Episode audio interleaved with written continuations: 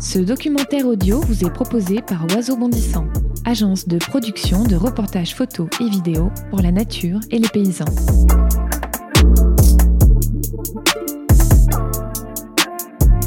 C'est des valeurs qui étaient là avant, complètement.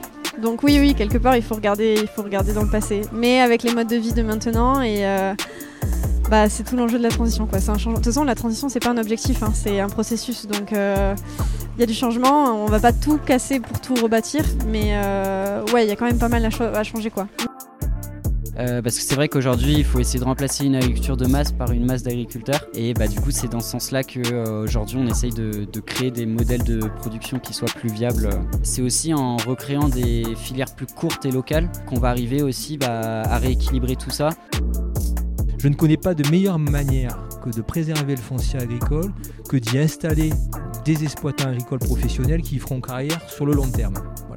C'est à mon avis la meilleure euh, façon de faire pour que le foncier agricole continue à avoir cette vocation-là. Euh, j'ai tendance à l'éco-anxiété, je me rends compte.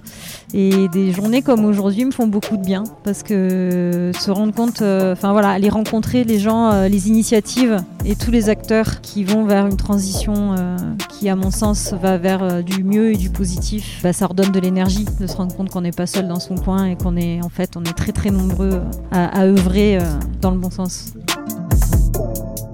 Ces derniers temps, Charlotte et moi, on n'a pas pu s'empêcher de regarder les réseaux sociaux.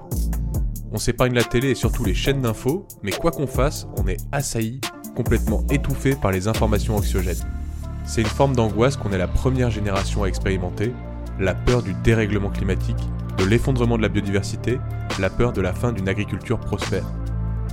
Cette angoisse, elle a maintenant un nom, l'éco-anxiété, la peur de l'avenir.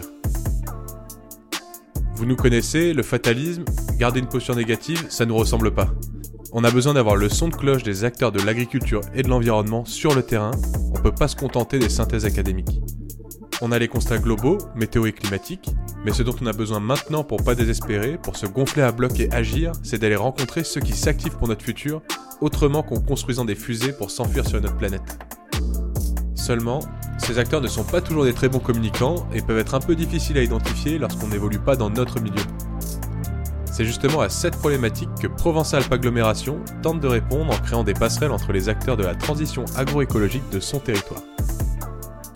Le Forum de la Transition, c'est 6 jours, rythmés par une exposition, des tables rondes, des conférences, un forum sur la place publique, des rencontres musicales et des invités passionnants comme Denis Léron, Arthur Keller et Lena Felderoff. Parce qu'en fait, on s'est rendu compte, je pense, qu'on a des richesses incroyables dans notre département et que la, production agricole euh, est quand même vraiment très variée et que finalement, alors tout le monde te dira la crise en Ukraine nous rend compte que euh, on n'est pas du tout autonome. Euh, j'ai bien retenu les chiffres effectivement. dans les Arthur Keller disait hier que dans les dans les aires urbaines, du coup ça ne nous concerne pas, mais dans les grandes aires urbaines, il y a 2,2% d'autonomie alimentaire quoi. Et en fait, nous, on se rend compte que nos paysages, tout ça, les gens sont, sont nés avec, ont vécu avec, et se rendent pas forcément compte qu'aujourd'hui, c'est vraiment une richesse et c'est très très précieux, quoi. Donc, il faut le conserver. Et tout ça, il faut le faire avec les agriculteurs, quoi. Il faut le faire euh, les agriculteurs et puis tous les gens qui les accompagnent, tous les gens qui peuvent les soutenir. Je pense aux restaurateurs, quoi. Hier, on avait le témoignage euh, à la table ronde du Nusa Café à Digne. Euh, ils se servent au marché, ils, ils veulent valoriser au plus possible les productions qui sont d'ici. Euh, c'est ce genre de démarche aujourd'hui. Euh, il faut faire tous ensemble, quoi, vu l'urgence. La voix que vous venez d'entendre est celle de Mathilde Jiménez, qui avec Nicolas Morel est à l'origine de ce forum et dont la passion pour son territoire et l'optimisme communicatif ne nous ont laissé aucun doute sur notre réponse à son invitation à participer au forum, malgré la pluie qui nous a accompagnés toute la journée. Mathilde anime pour Provence-Alpes Agglomération ce que l'on appelle dans le jargon un PAT, un projet alimentaire territorial, c'est-à-dire qu'elle tente de fédérer les acteurs du territoire autour de la question de l'alimentation en les faisant se rencontrer et échanger. c'est ce qui ressort le plus de ce forum de la transition, c'est euh, qu'il y a un fort besoin d'un maillage territorial, vraiment un maillage territorial important, et puis surtout de beaucoup de collaboration entre les différents acteurs. Moi, ce, en fait, dans le projet alimentaire territorial, c'est, on va dire, territorial, c'est peut-être le mot qui parle le moins aux gens, et pour moi, c'est le plus important, quoi. Parce que chacun a son activité sur son territoire. Mais le but, c'est qu'on se regarde tous ensemble et le consommer local, en fait, a vraiment énormément de sens, quoi. Enfin, en fait, hier, dans les conférences, il y avait donc Arthur Keller qui parlait résilience et risques systémiques. Et après, il y avait Lena Felderhoff qui était là pour parler plus euh, récit commun, imaginaire qu'on veut, qu'on veut se créer. Et, pour moi, euh, c'est pas du tout un repli identitaire ou quoi que de se tourner vers son territoire. En fait, c'est juste euh, un, bien vivre ensemble. Enfin, l'individualisme, c'était le siècle d'avant, c'est la, génération d'avant. Là, il faut vraiment qu'on se. Enfin, ça fait du bien en fait, le lien social. Et un PAT, c'est ça aussi, c'est créer du lien. Vraiment, c'est créer du lien. Bah, c'est tout l'enjeu de la transition, quoi. Un De toute façon, la transition, c'est pas un objectif, hein, c'est un processus. Donc il y a du changement. On va pas tout casser pour tout rebâtir, mais euh, ouais, il y a quand même pas mal à, changer quoi. Là, je j'invente rien du tout, hein, mais je crois même qu'Arthur Keller l'a dit hier soir. Mais on n'est plus contre la nature, mais avec. Donc faire tous ensemble. Faire tous ensemble, ça veut dire se rencontrer, collaborer et diffuser le savoir et les bonnes pratiques. Ces rencontres avec le public, c'est aussi l'occasion d'éduquer les citoyens en les faisant participer à des ateliers pour mettre la main à la pâte. C'est la spécialité d'Éléonore de Cuisine Nourricière qui cherche à remettre la protéine végétale au cœur de notre alimentation. Son entreprise est portée par la SCOP Mosaïque, une coopérative innovante qui permet à des jeunes porteurs de projets de se lancer dans l'agriculture et l'alimentation en diminuant leur prise de risque.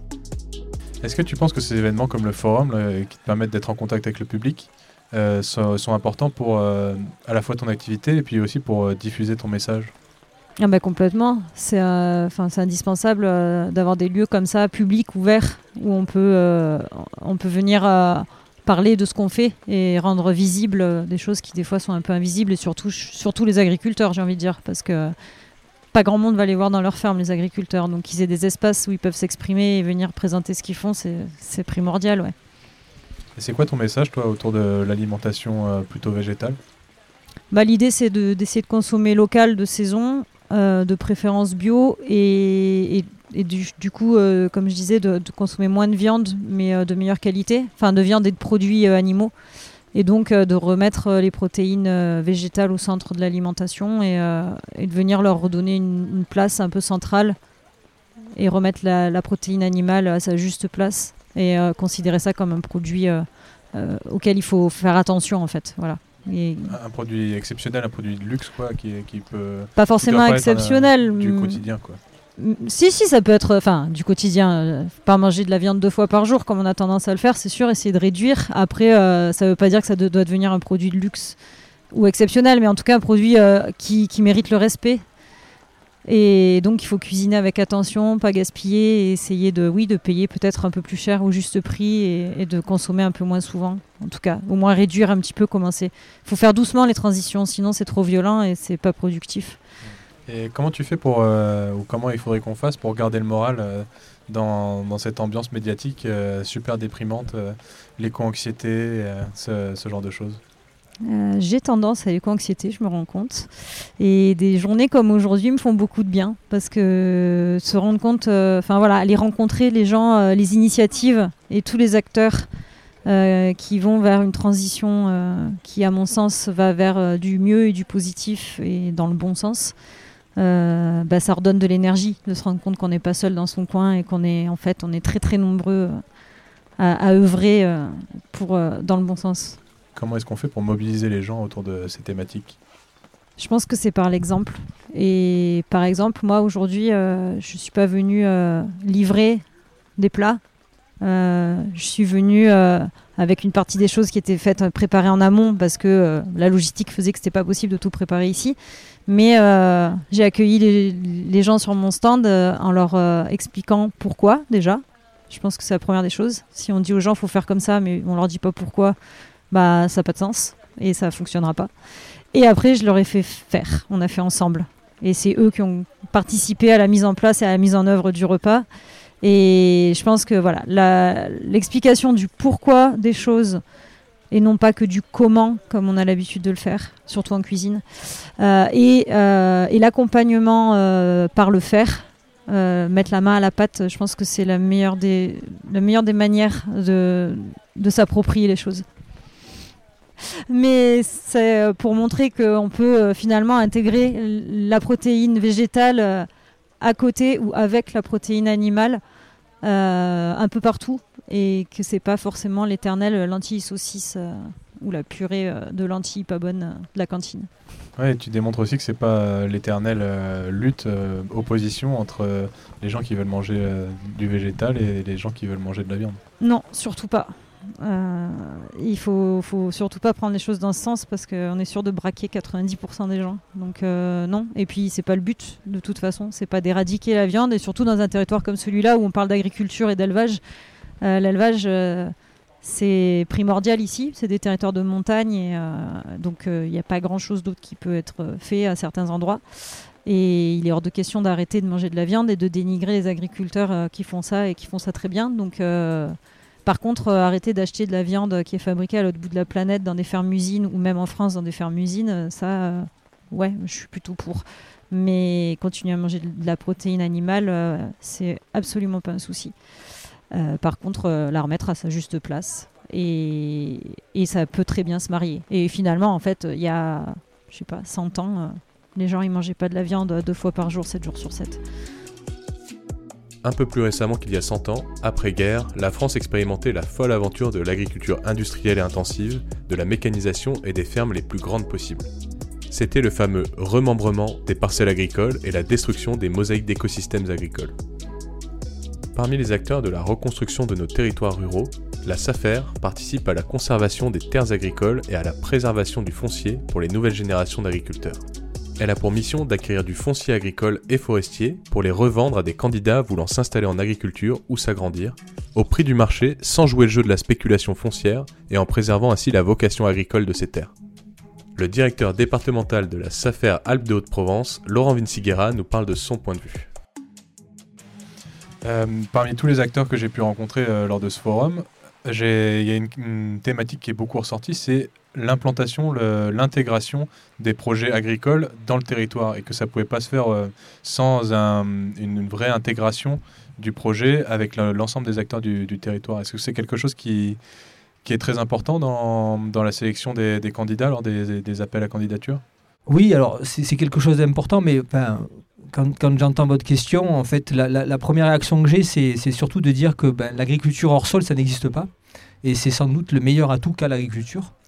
Et à, notre sens, l'agriculture, euh, il ne faut pas perdre de vue que c'est une activité économique qui n'est pas délocalisable et qui est structurante pour des territoires, et notamment pour un territoire rural comme euh, celui des Alpes de Haute-Provence. Donc euh, effectivement, l'intégration, dans tous les sens du terme, des projets au sein des territoires est décisive pour leur pérennité, leur durabilité. Et c'est une des choses d'ailleurs qui nous semble euh, une vraie valeur ajoutée quand l'installation se fait à travers une rétrocession affaires, c'est que à travers la transparence de l'appel de candidature, à travers de la transparence de l'attribution du foncier via un comité technique départemental qui n'est rien d'autre qu'un parlement du foncier local, avec toutes les institutions représentées, bien, euh, quel, plus bel exemple d'intégration que d'être choisi à travers euh, ce type de dispositif donc on a vu comment candidater, comment être sélectionné et réussir à obtenir du foncier euh, grâce à la SAFER. Quel, est son rôle pour aider les agriculteurs euh, à, cette organisation qu'est la SAFER? Ah bah, la, première, aide, c'est que la SAFER a une excellente connaissance du territoire et une excellente connaissance du marché. Alors ça peut paraître manquer d'humilité, mais c'est une réalité. Notre entrée, notamment en SAFER PACA, c'est d'être extrêmement présent sur le territoire. Nous avons... Euh, fait des efforts en matière de, recrutement pour justement être euh, nombreux sur le territoire. Donc cette connaissance du marché permet, euh, euh, dans un premier lieu, à des porteurs de projets d'être face à une offre de, biens et de fonciers la plus exhaustive possible. Et le deuxième volet, qui n'est pas le moins important, c'est d'être sûr aussi d'être en position d'acquérir du foncier au prix du marché euh, puisque notamment en région PACA, il faut être extrêmement attentif à cette question de prix qui, euh, compte tenu de la faiblesse de l'offre et de la multitude des demandes, pourrait avoir tendance naturellement à, augmenter. Et nous, ça fait notre, rôle de régulation sur le prix du foncier est, décisif et on, a une forte action en la matière. Et un, exploitant agricole, un jeune agriculteur qui, qui, qui vient s'installer en achetant du foncier à la SAFER, il peut avoir la certitude d'acheter du foncier au prix du marché. Donc ça, c'est aussi un point important en termes de, d'offres de, services, j'allais dire, et de, et de valeur ajoutée. Après, il y a évidemment tout l'accompagnement sur, euh, sur l'aspect euh, acquisition, parce que acheter du foncier, c'est quelque chose qui peut paraître simple et pourtant qui, d'un point de vue technique, est éminemment compliqué. Euh, notamment du foncier agricole sur lequel on veut développer une activité professionnelle sur du très long terme. C'est un rôle qu'on n'a peut-être pas assez mis en valeur de, la SAFER, c'est vraiment garantir de, de, garder des, terres, des terrains agricoles qui ne soient pas euh, soit changés de nature, soit euh, qui ne soient pas sujets à, la spéculation et que des, grands propriétaires euh, veuillent acheter un maximum de terres pour pouvoir les revendre à un prix maximal. Oui, alors votre question, elle aborde un, premier point, c'est la question de la préservation de la destination agricole, du foncier agricole. moi, je j'ai l'habitude de répondre à cette question de cette manière-là. Je ne connais pas de meilleure manière que de préserver le foncier agricole que d'y installer des exploitants agricoles professionnels qui feront carrière sur le long terme. Voilà. C'est à mon avis la meilleure euh, façon de faire pour que le foncier agricole continue à avoir cette vocation-là. Et, c'est la meilleure manière de le, préserver. Après, votre question aborde un deuxième, deuxième sujet, c'est l'accaparement du foncier par des exploitations déjà en place. effectivement, nous, notre rôle de régulation, il passe aussi par l'orientation du foncier vers, vers les projets qui, Mm, si j'ose dire, en ont le plus besoin. Euh, L'ADN de la SAFER, c'est de partager la terre. De partager la terre, ça veut bien dire d'analyser de, manière objective les candidatures et de cerner qui a le plus besoin de foncier et qui l'utilisera de la meilleure des façons. Oui, c'était du coup le, lien vers ma question suivante, qui est qu'on a besoin de plus en plus de petits exploitants euh, très diversifiés sur le territoire qui répondent bien sûr à une demande euh, qui est euh, locale et de moins en moins de très grosses exploitations. Est-ce que la SAFER, elle, elle, assume ce rôle justement de favoriser des petites exploitations à échelle locale? J'allais dire j'espère. En tout cas, euh, c'est clairement notre, euh, notre raison d'être hein, dans, dans cet esprit de partager le foncier et, d'analyser qui en a le plus besoin, évidemment. Le critère de la taille des exploitations candidates, euh, le critère du jeune qui s'installe et qui n'a pas de foncier familial est un, aspect décisif dans le choix. Et vous l'imaginez bien, dans pareille situation, dans pareil cas de concurrence, à partir du moment où on a des projets euh, d'installation agricole qui sont viables, euh, très naturellement, les comités techniques se tournent vers euh, la plus petite exploitation. Et ça s'inscrit pleinement dans, dans, le modèle agricole tel qu'on le souhaite en France depuis plusieurs générations. C'est le modèle de l'exploitation familiale au détriment de l'agrandissement de grosses structures ou de firmes agricoles comme parfois certains les qualifient. Euh, après, euh, la nouveauté peut-être euh, qu'il est excessivement important de prendre en compte, c'est le fait aussi de se tourner, et c'est pas sur un territoire comme P2A qui vient de mettre en place un programme alimentaire territorial qui me contredira, mais c'est le fait de se tourner aussi vers des, petites exploitations agricoles qui vont être orientées vers des productions alimentaires, vivrières, euh, et sur un écoulement local. Euh, plus que jamais aujourd'hui, et ça aussi c'est quelque chose qu'on a mis en avant dans notre programme pluriannuel d'activité à venir, plus que jamais aujourd'hui, la question de la résilience alimentaire des territoires euh, est d'actualité. Et pour, à mon sens, à notre sens, c'est aussi une, thématique qui touche à la transition. Après-guerre, on, a eu on a vécu euh, un bouleversement agricole qui s'appelé le, le, remembrement, qui a, consisté, à passer de plein de petites euh, parcelles qui étaient souvent entourées de haies et qui étaient euh, des cultures différentes à essayer d'avoir une plus grande continuité euh, sur les champs pour avoir des champs de plus grande taille, pour mécaniser plus facilement. Aujourd'hui, on a tendance à, montrer que euh, c'est un petit peu une catastrophe écologique, c'est une catastrophe aussi pour, euh, la, pour la perte des sols due aux, aux monocultures, à une surutilisation du labour, ce genre de choses. Hier, dans sa conférence, euh, Arthur Keller parlait de pourquoi pas euh, essayer de parler politiquement, de recréer ces, écosystèmes, ces systèmes agroécologiques qui, fonctionnaient, euh, fonctionnaient peut-être mieux. Est-ce que c'est une tendance qui se dégage dans, dans votre travail? Oui, absolument. Alors, vous, vous relatiez les, les, les, les, grandes idées et ce qui était les réflexions en matière d'agriculture, d'agronomie, d'intensification de la production de l'après-guerre. Il faut, faut, remettre ça dans un contexte où on, courait après quoi euh, après-guerre hein On courait à l'autosuffisance alimentaire en France. Hein. Donc il a fallu intensifier les pratiques. Et aujourd'hui, clairement, on voit que les politiques publiques changent. Hein. La demande sociétale, elle évolue aussi. Ça, c'est peut-être aussi une nouveauté. La société euh, euh, a de plus en plus son mot à dire sur ces sujets-là. Et clairement, on voit on voit une tendance à, un retour à, une moindre intensification au sens large du terme, et avec, euh, avec euh, la prise en compte aussi, et c'est bien ça la transition agroécologique, hein, une prise en compte des enjeux environnementaux, et quelque part aussi des enjeux sociétaux et sociaux dans euh, la question de la production agricole. Et euh, pour être constructif, comment on fait pour euh, mobiliser euh, les gens, pour les intéresser à ces sujets de la transition? On les réunit, on, fait, on organise des, forums, on les fait se rencontrer. On a trop tendance à, cloisonner les milieux. les collectivités ont un rôle à jouer, notamment dans les territoires ruraux. voilà, et je trouve que aujourd'hui, ce forum-là, même s'il est sous la pluie, euh, ben, il réunit des gens qui n'ont qui ont pas forcément toujours tendance à se parler. On décloisonne euh, et euh, voilà, on fait preuve de pédagogie, on explique, on répète, on répète sans cesse. Et voilà, moi je pense qu'il faut qu'on soit, qu'on soit positif en ce sens-là.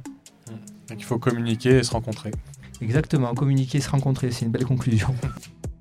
Lorsque l'on parle de territoire, on ne peut pas oublier les agriculteurs et le rôle fondamental des paysans dans l'équilibre agroécologique et l'alimentation. En 2020, le département des Alpes de Haute-Provence compte 560 fermes en agriculture biologique. Ça représente presque 30% des surfaces agricoles du département, ce qui fait des Alpes de Haute-Provence l'un des plus bio de France.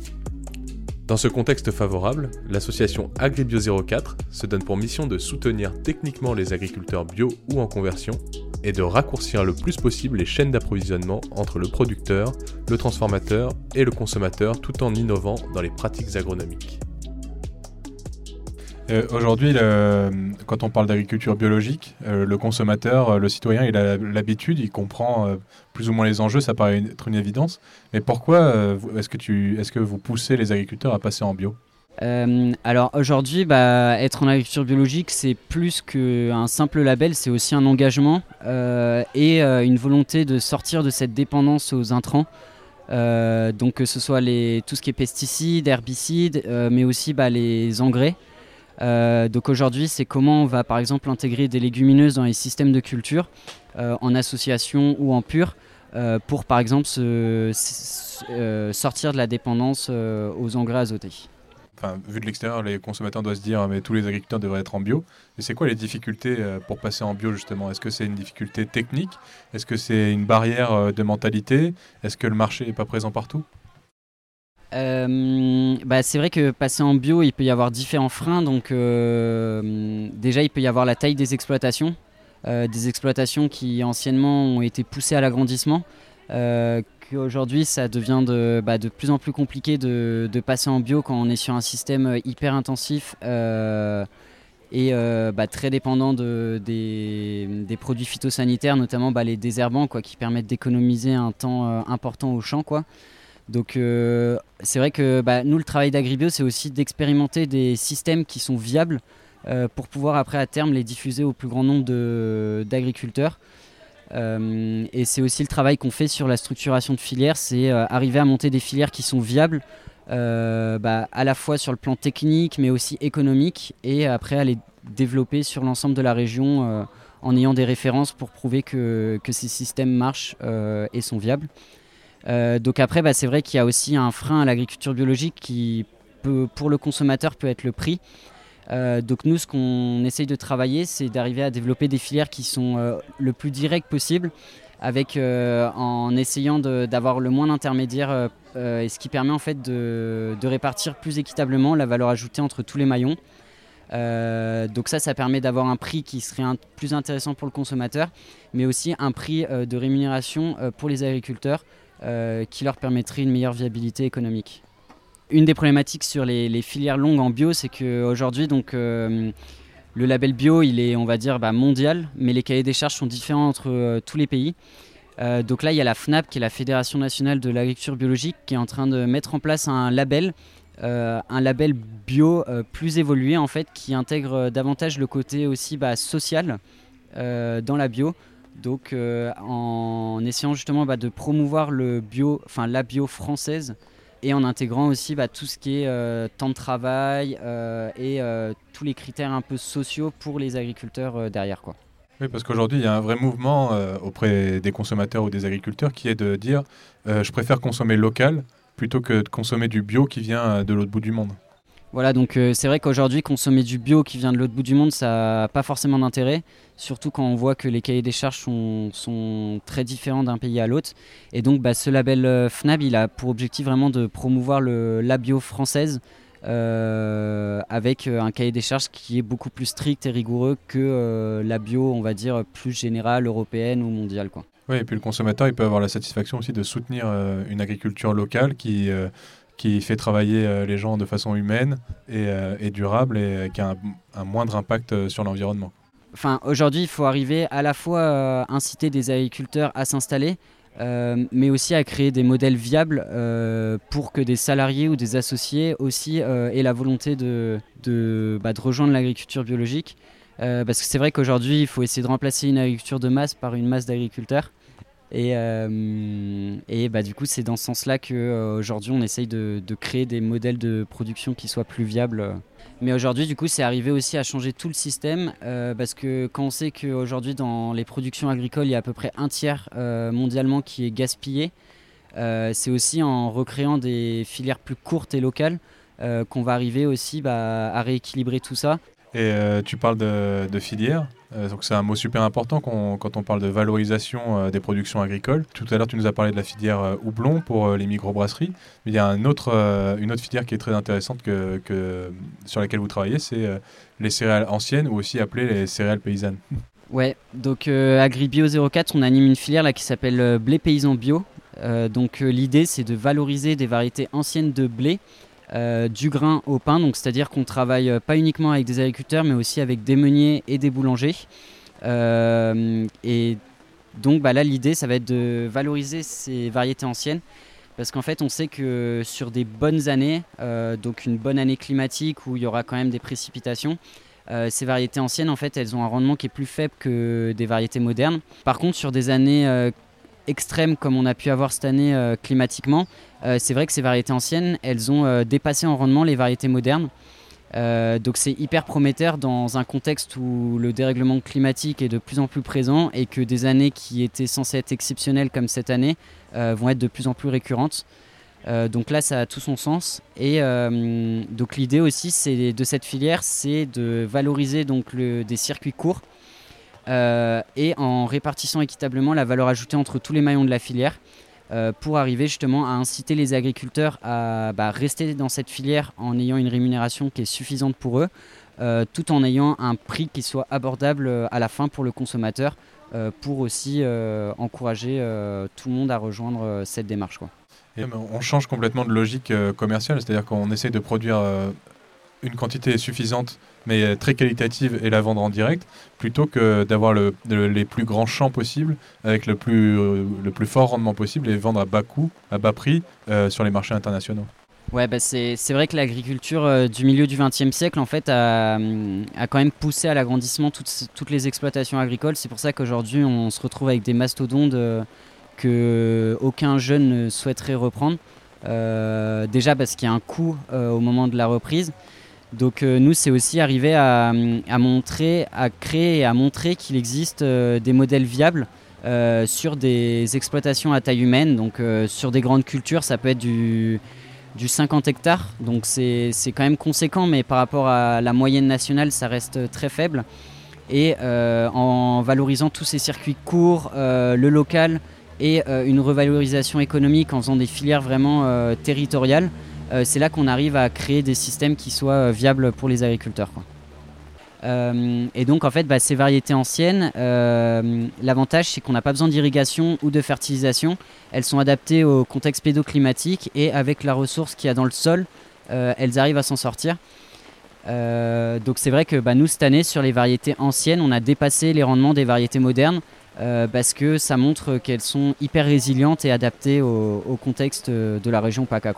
C'est des variétés qui sont très adaptées euh, au territoire local, aux conditions locales, et qui, dans une, bonne année, vont faire des rendements qui, qui sont beaucoup moins bons que des variétés très sélectionnées euh, euh, actuelles, quoi, d'agriculture conventionnelle ou même d'agriculture bio avec des variétés très sélectionnées, mais qui, dans les conditions euh, qu'on va vivre de plus en plus souvent euh, aujourd'hui, c'est-à-dire euh, des événements climatiques extrêmes ou ce qui était considéré jusqu'à maintenant comme des mauvaises années, qui risquent de se répéter, ils seront plus productifs dans la durée. Quoi.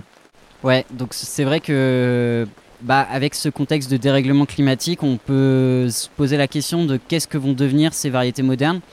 Parce que c'est vrai qu'aujourd'hui, la sélection et les avancées agronomiques ne vont pas assez vite par rapport au réchauffement climatique. Quoi.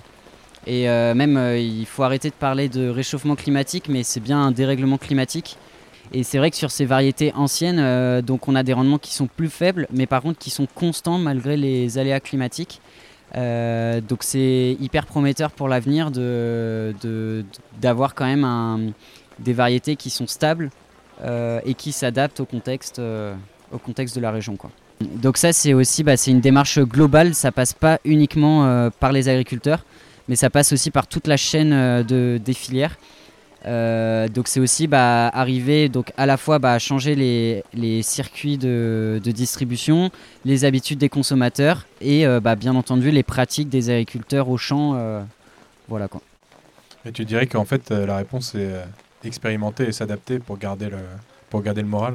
Ouais, c'est ça. Bah, nous, en tout cas, c'est notre, euh, notre force et notre motivation d'avancer, c'est euh, expérimenter et arriver à savoir ce qui marche et ce qui marche pas. Et tant qu'on l'a pas essayé, on ne pourra pas savoir. Donc euh, voilà, cette, cette thématique de faire des essais chez les agriculteurs, elle est hyper importante et intéressante pour nous, en tout cas.